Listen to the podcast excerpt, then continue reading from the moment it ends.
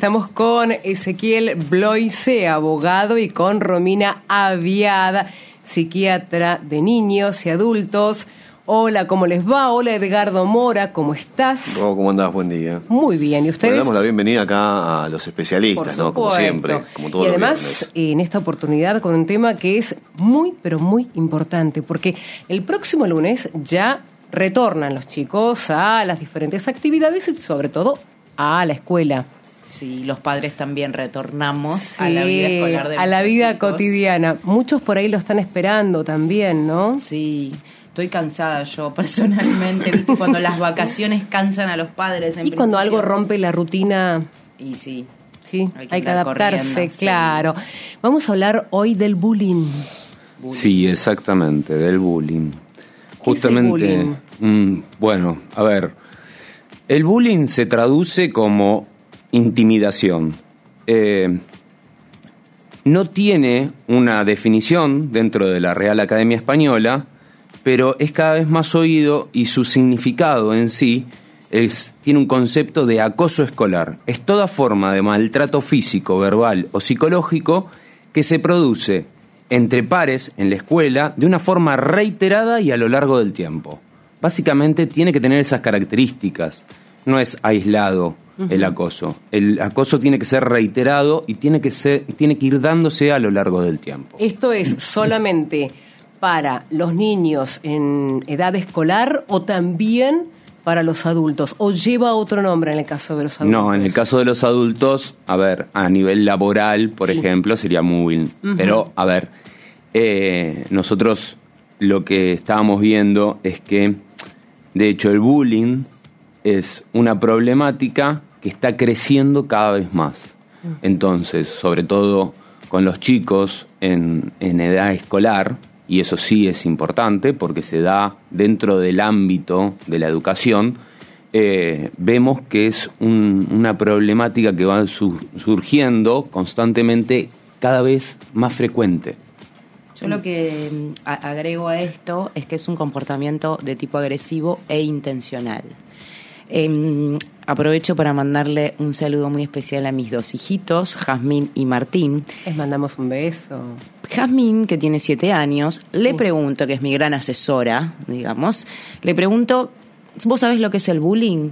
Y me lo describió exactamente como lo estamos hablando ahora. Bueno, es cuando alguien te quiere hacer mal a propósito y te pone triste o te lastima. Digo, es una temática que igual eh, se puso en agenda, en, digamos, en la temática que se, se trabaja en clase en los últimos años, gracias a Dios. ¿no? Por eso, quiere decir El trabajo conjunto entre los chicos para identificarlo también. Sí, esto de poner un nombre, yo lo que también uno recuerda, ¿no? Cuando habla de bullying, recordamos nuestra propia infancia, digamos, de aquellos comportamientos que por ahí son normales y propios de la edad, o las burlas. Una cosa es el chiste y, la burla y la cargada lógica que se da entre los chicos y después ya cuando pasa Sucede que antes no, se tomaba con tanta importancia como ahora. No tenía nombre, digamos, ¿no? No tenía nombre y tampoco las autoridades escolares ponían énfasis en tratar de solucionarlo o contener a los chicos como ahora sí veo que se está yendo. Bueno, eso se debe a que hace unos años atrás se reguló una ley específica sobre bullying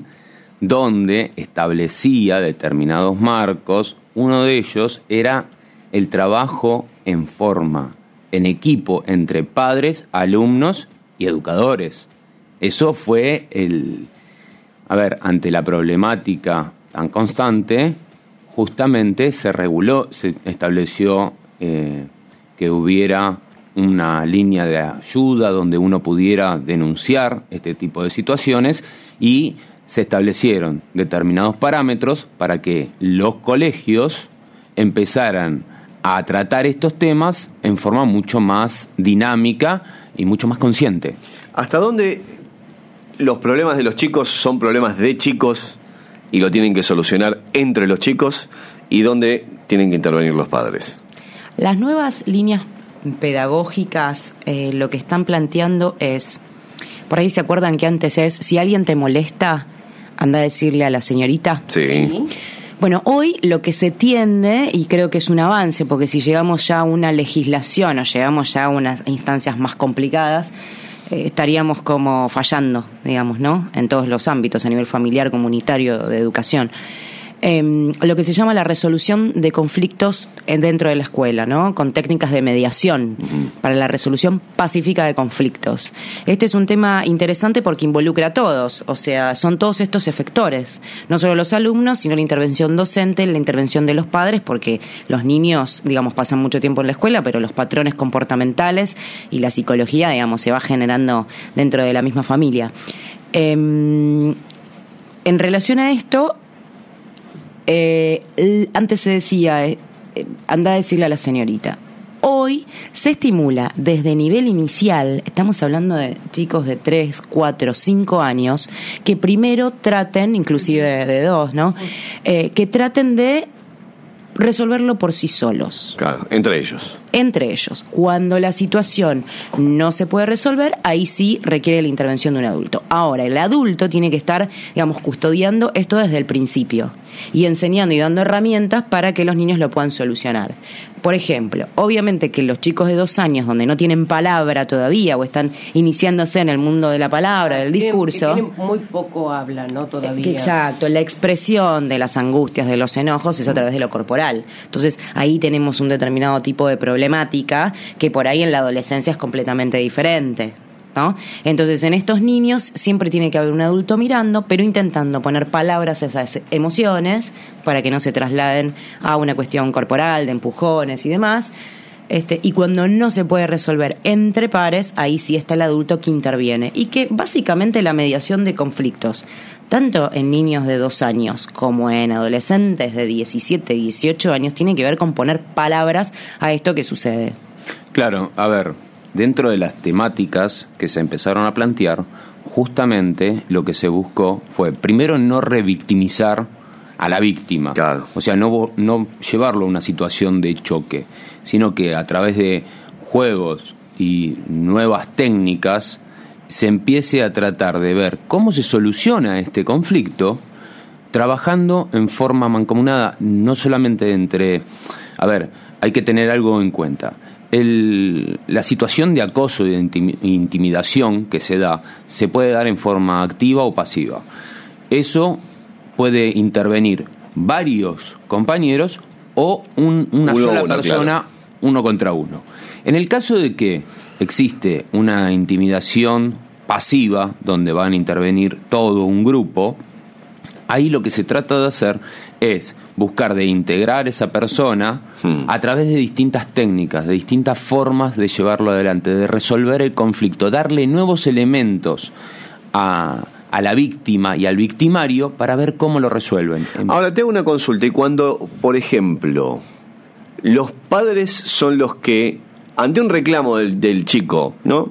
Por una situación X que ocurre en el colegio, el nene va y le dice, no, mamá, me pasó esto y el padre es el que victimiza al hijo, cuando en realidad tal vez es una situación de una broma común conjunta que se da dentro del curso.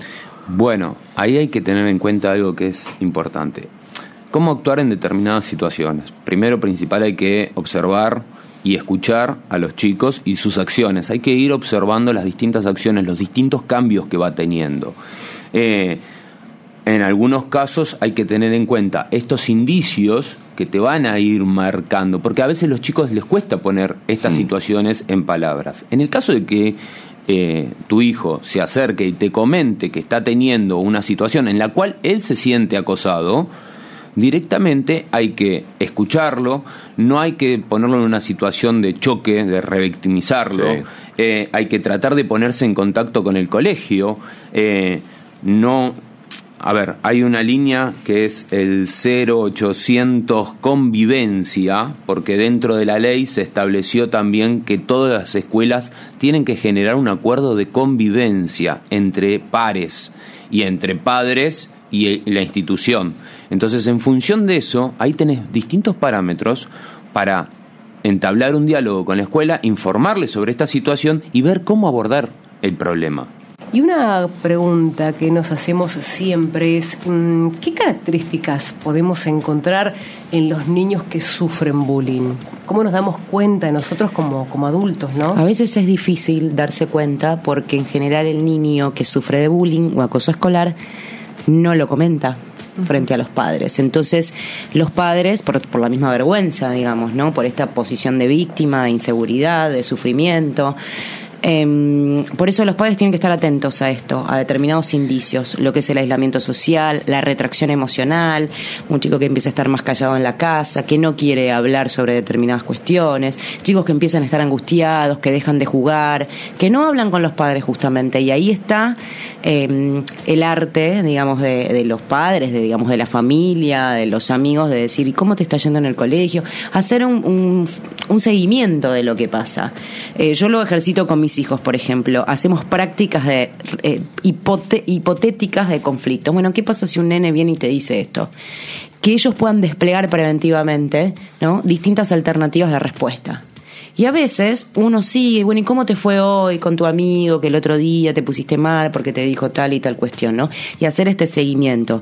Obviamente que estamos hablando desde cosas leves en el sentido de una angustia momentánea de un chico, hasta cosas que pueden dejar una huella psicológica para siempre, el tema de la autoestima, de la inseguridad, o ya casos graves, como por ejemplo los suicidios adolescentes. Entonces recordemos esta serie realmente maravillosa y muy fuerte de 13 Reasons Why, o sea, de por qué estas 13 razones que pueden sí. llevar a un adolescente a un suicidio. Y también estaba pensando en estos casos trágicos que, que han sucedido en Estados Unidos, de, de, estos chicos que van a las escuelas y matan gente, ¿sí? o determinados actos terroristas a, a, lo largo de la historia, y todos tenían como antecedentes bullying. El bullying. Claro. Bueno, hubo un caso acá también, el de Junior. Acá tuvimos, sí, lamentablemente. Carmen de Rivadavia o Raus. Carmen de Exactamente, Carmen pan triste. Terrible. Pan triste Sí. le decían al Sí, chico. pobre. Y, a ver, tomó la decisión de que ante esta situación, y como no sabía salir del conflicto, porque no podía lograrlo, tomó la decisión de entrar con un arma y empezar a, matar a sus Claro, por compañeros. eso, por eso también es tan importante ir eh, pregonando la comunicación, ¿no? Sí. El entablar diferentes conversaciones con los chicos. Con las escuelas también, esto de tener un contacto con las maestras, con los otros padres. Creo que la clave está en no subdiagnosticar, es decir, en no pasar por alto algún indicio que tenga que ver con bullying, ni tampoco sobrediagnosticar, ¿no? Es decir, inventar bullying donde no lo hay. Y acá también está eh, el arte de poder ubicarlo y ponerle un nombre cuando realmente existe, ¿no? Porque también pasa esto, lo vemos entre los padres. Eh, convengamos que a veces la rivalidad entre los adultos se termina manifestando en rivalidad entre los niños donde no lo hay. Sí, el grupo de papis termina grupo de- desencadenando este, Tremendas discusiones que hay. Bueno, conventillo entre los chicos, ¿no? Sí. El conventillo ¿cómo- entre los ver, grandes se ver, traslada. una Sí. de las- ¿Cómo actuamos? Digo. Y mira, yo, por ejemplo, yo tengo, tengo una hija que tiene siete años, Juli, y tengo un nene de dos años que todavía no, no le estoy... No es conflictivo. No le estoy, claro, generando nuevas técnicas. Eh, la UTI, porque si no lo nombro me va a matar. Eh, pero, por ejemplo, con Juli, desde que empezó el jardín, eh, una de las técnicas que le fui poniendo en práctica fue la negociación, que aprendiera a negociar, que aprendiera a mediar, que aprendiera a negociar, que encontrara soluciones alternativas a posibles conflictos. Y lo empezamos haciendo como un juego y hoy por hoy tiene esa temática que la puede aplicar en forma constante. Entonces, es darle nuevas herramientas a los chicos para que las puedan desarrollar y llevar adelante. Eh, tengamos en cuenta que los chicos son unas esponjas de conocimiento increíble. Entonces, es cuestión de jugar dándole estas herramientas y empezar a demostrarle cómo, cómo funcionan y ellos las van a poner en práctica, las replican. Ezequiel, también es muy importante esto, hay que resaltar, demostrarles todo el tiempo. Tomarte un, ratito, aunque vengas muy cansado, aunque tengas muchísimas cosas que hacer, que seguir resolviendo, cuando ya finalizaste tu jornada laboral, charlar con ellos, jugar si son muy chicos o por ahí no tanto, estar con ellos, entablar eh, la, la relación, ¿no? para Sí. que ellos vayan confiando en nosotros. Sí, Eh, me gustaría repasar, porque esto tiene que ver como con los indicadores de cosas que nos pueden contar los chicos o que podamos observar sin que no los cuenten, que eh, el bullying se clasifica en el bullying físico, y aparte de que pueden ser patadas, empujones, golpes, también se incluye el daño material sobre los objetos del niño, es decir, me rompió la mochila, me sacó los lápices, ¿no? O sea, que ahí se considera como bullying físico, aunque sea en un objeto. El bullying verbal, que tiene que ver con las humillaciones, los insultos, la propagación de rumores falsos, quizás esto también lo vemos en, chicos más grandes, o incluso, bueno, el insulto utilizando lenguaje inadecuado y demás. Lo psicológico ya tiene que ver con amenazas, eh, generando miedo y obligando a la víctima a hacer una u otra cosa. Y después el bullying social, y, y volvemos a esto que bullying a nivel escolar, pero cuando lo llevamos, por ejemplo, al ámbito laboral o al ámbito entre amigos, al ámbito social, comunitario, el bullying... No, por ahí cuando van a hacer deportes en un club. Exacto, en un club, en cualquier ámbito, y entre adultos también, esto de la exclusión o un aislamiento progresivo, Sí, sí. ¿no? O que no lo, igno- lo ignoran o no cuentan con esta persona. Eh, yo no sé, me me acuerdo de, de- de mi escuela, cuando en la clase de educación física se eligen a dos este, capitanes para jugar a cualquier juego y tienen que ir eligiendo a los chicos este, y los van eligiendo y siempre quedan dos que son los que nadie quiere porque por ahí no tienen habilidad para hacer deportes. Bueno, a ver, ¿cómo el maestro inter- digamos, interviene ahí para no llegar a esta situación? ¿no? Porque a veces, por no reflexionar, digo, los grupos de, de educadores, las instituciones, por no reflexionar en esto, por ahí son pequeños detalles que eh, o anulan o apaciguan o fomentan incluso. No, recuerdo que eso se, se ha visto cuando yo cursaba hace un tiempo atrás, no tanto, Claro. chicos. Y de pronto el profesor de gimnasia directamente él hacía los equipos. Exacto. Entonces los chicos que por ahí quedaban sueltos, no pasaba absolutamente nada porque ya directamente tenían su equipo. Bien, o el armado de repente de las mesas este, dentro del aula, Sí. de ir cambiando sistemáticamente. Esto también tiene que ver con las habilidades sociales que desarrollan los niños. Una de las causas de los bulliadores, ¿no? del perfil del niño que burla Claro. y que maltrata, tiene que ver con que a veces tienen falta de habilidad social. Son ellos los que no encuentran la manera de integrarse socialmente en el grupo y entonces desarrollan la burla y el maltrato adoptando patrones como más agresivos para poder incluirse. Existen determinadas características eh, de, per- de perfil directamente que tienen los chicos, que es el, el acosador suele necesitar sentirse que tiene el dominio sobre la otra persona, para que de esta manera se va a sentir poderoso y se sienta reconocido. A ver, esto que, que marcaba Romina, de que carece de habilidades sociales, muchas veces genera a no tener una empatía con el grupo y necesita sí o sí eh, tener este dominio sobre alguien para poder sentirse ¿Pero por qué reconocido. pasa esto, Ezequiel, Romina, ¿por qué sucede esto? ¿Por qué el, el acosador hace esto? A ver, muchas veces eh, esto viene, el, el acosador en muchos casos suele tener esta violencia en su núcleo, en su hogar. Entonces eso es otra de las características y también se replica en la escuela, en el, en el lugar, en el ámbito donde él se mueve. Entonces también hay que tener en cuenta de esta situación. Eh, hay, tiene características como bien marcaba Romina, suele manipular la realidad el acosador. Suele, suele tener distintas características que te, va, te van llamando la atención, te van a ir dando indicios de que esta es una persona que puede llevar adelante las características de, del, del accionar del bullying. Igual este quiero mm, agregar lo siguiente, no es que únicamente estemos hablando de familias violentas, digamos, ¿no? Porque también a veces una- la violencia como pasiva o esta violencia más silenciosa tiene que ver con padres que no les prestan atención a los niños, ¿no? Y en donde justamente la violencia, la agresión tiene que ver con poder llamar la atención, digamos, el buleador también sufre en este sentido, también es un niño sufriente. Que no, que no tienen paciencia por ahí con los chicos, ¿no? O, padres veces. incluso burlones que de repente se, eh, son despectivos o entre ellos se maltratan o entre ellos se ponen apodos. Eh, también tiene que ver con una falta de límites a veces que se plantean en las familias, entonces estos niños no desarrollan tolerancia a la frustración, eh, no hay límites claros, que si no los hay en la familia después es muy difícil adaptarlos a las normas de convivencia sociales que plantea, por ejemplo, el medio educativo, ¿no?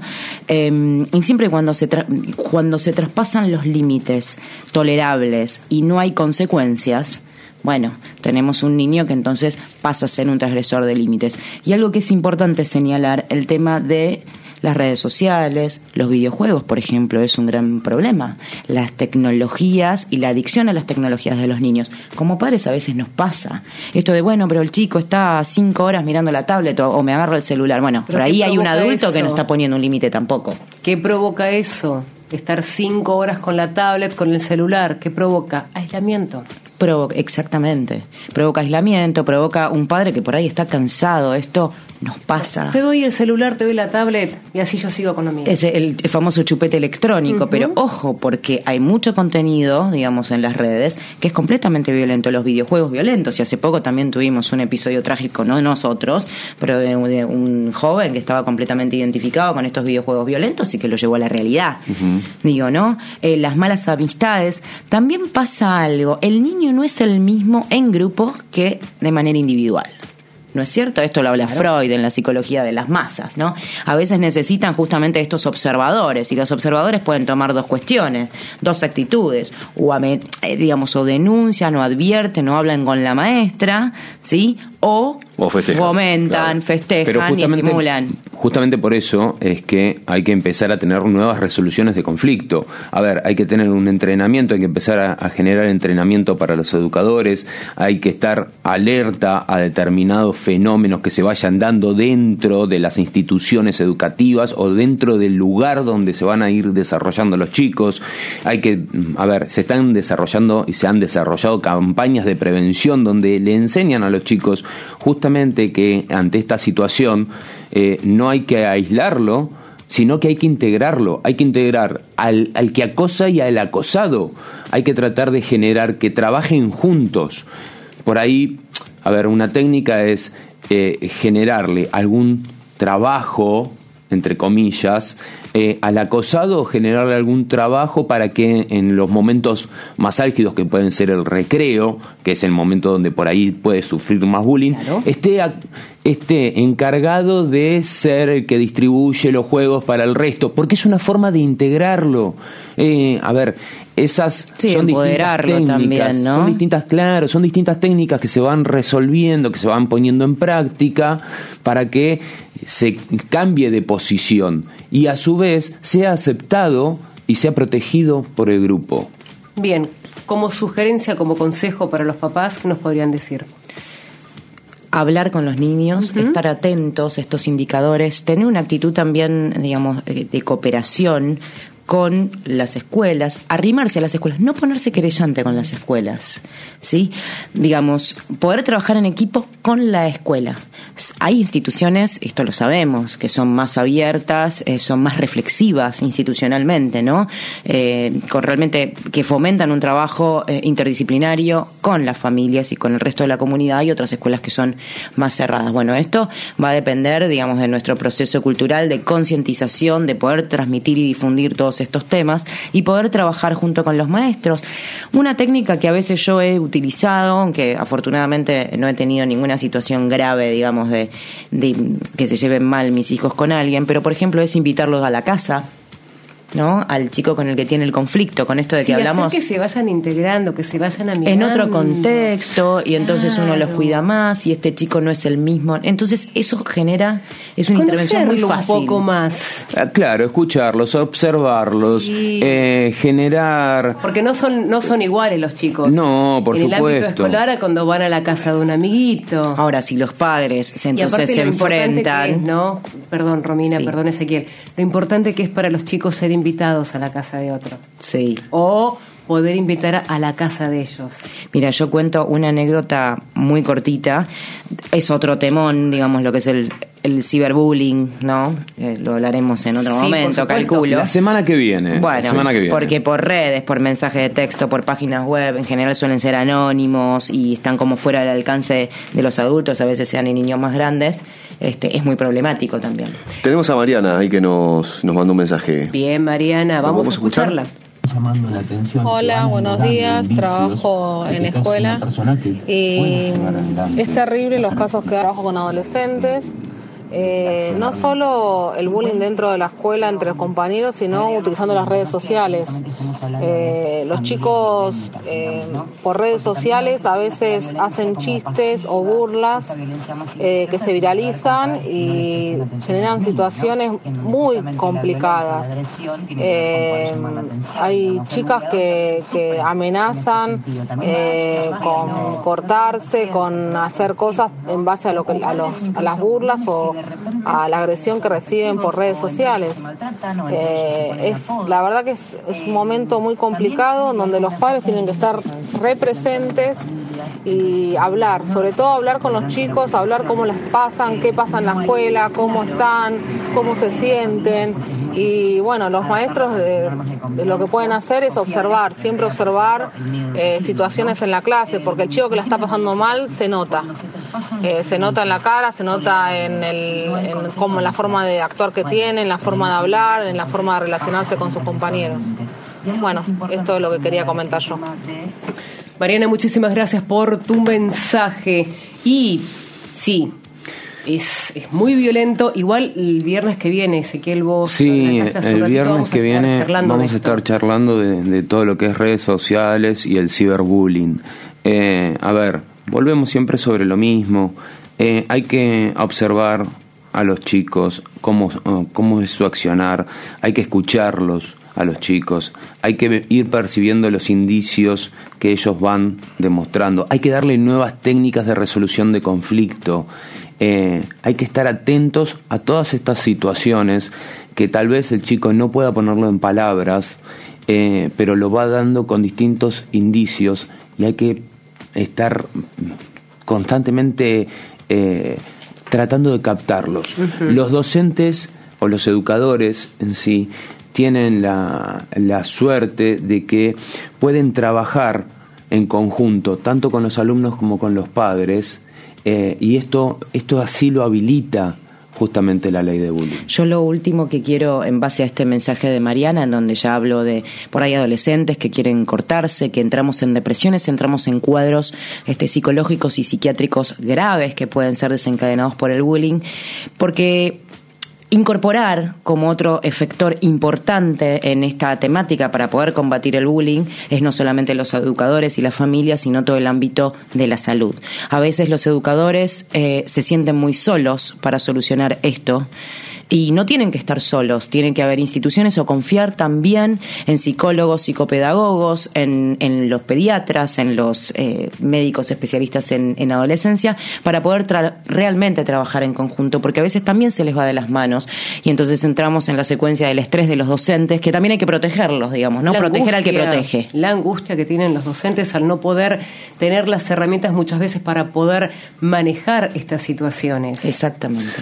Bueno, eh, a ver, nosotros solemos trabajar mucho, siempre hacemos, siempre hacemos el mismo trabajo. Se trabaja en forma interdisciplinaria. ¿Por qué se trabaja en forma interdisciplinaria? Con psicólogos, psiquiatras, abogados.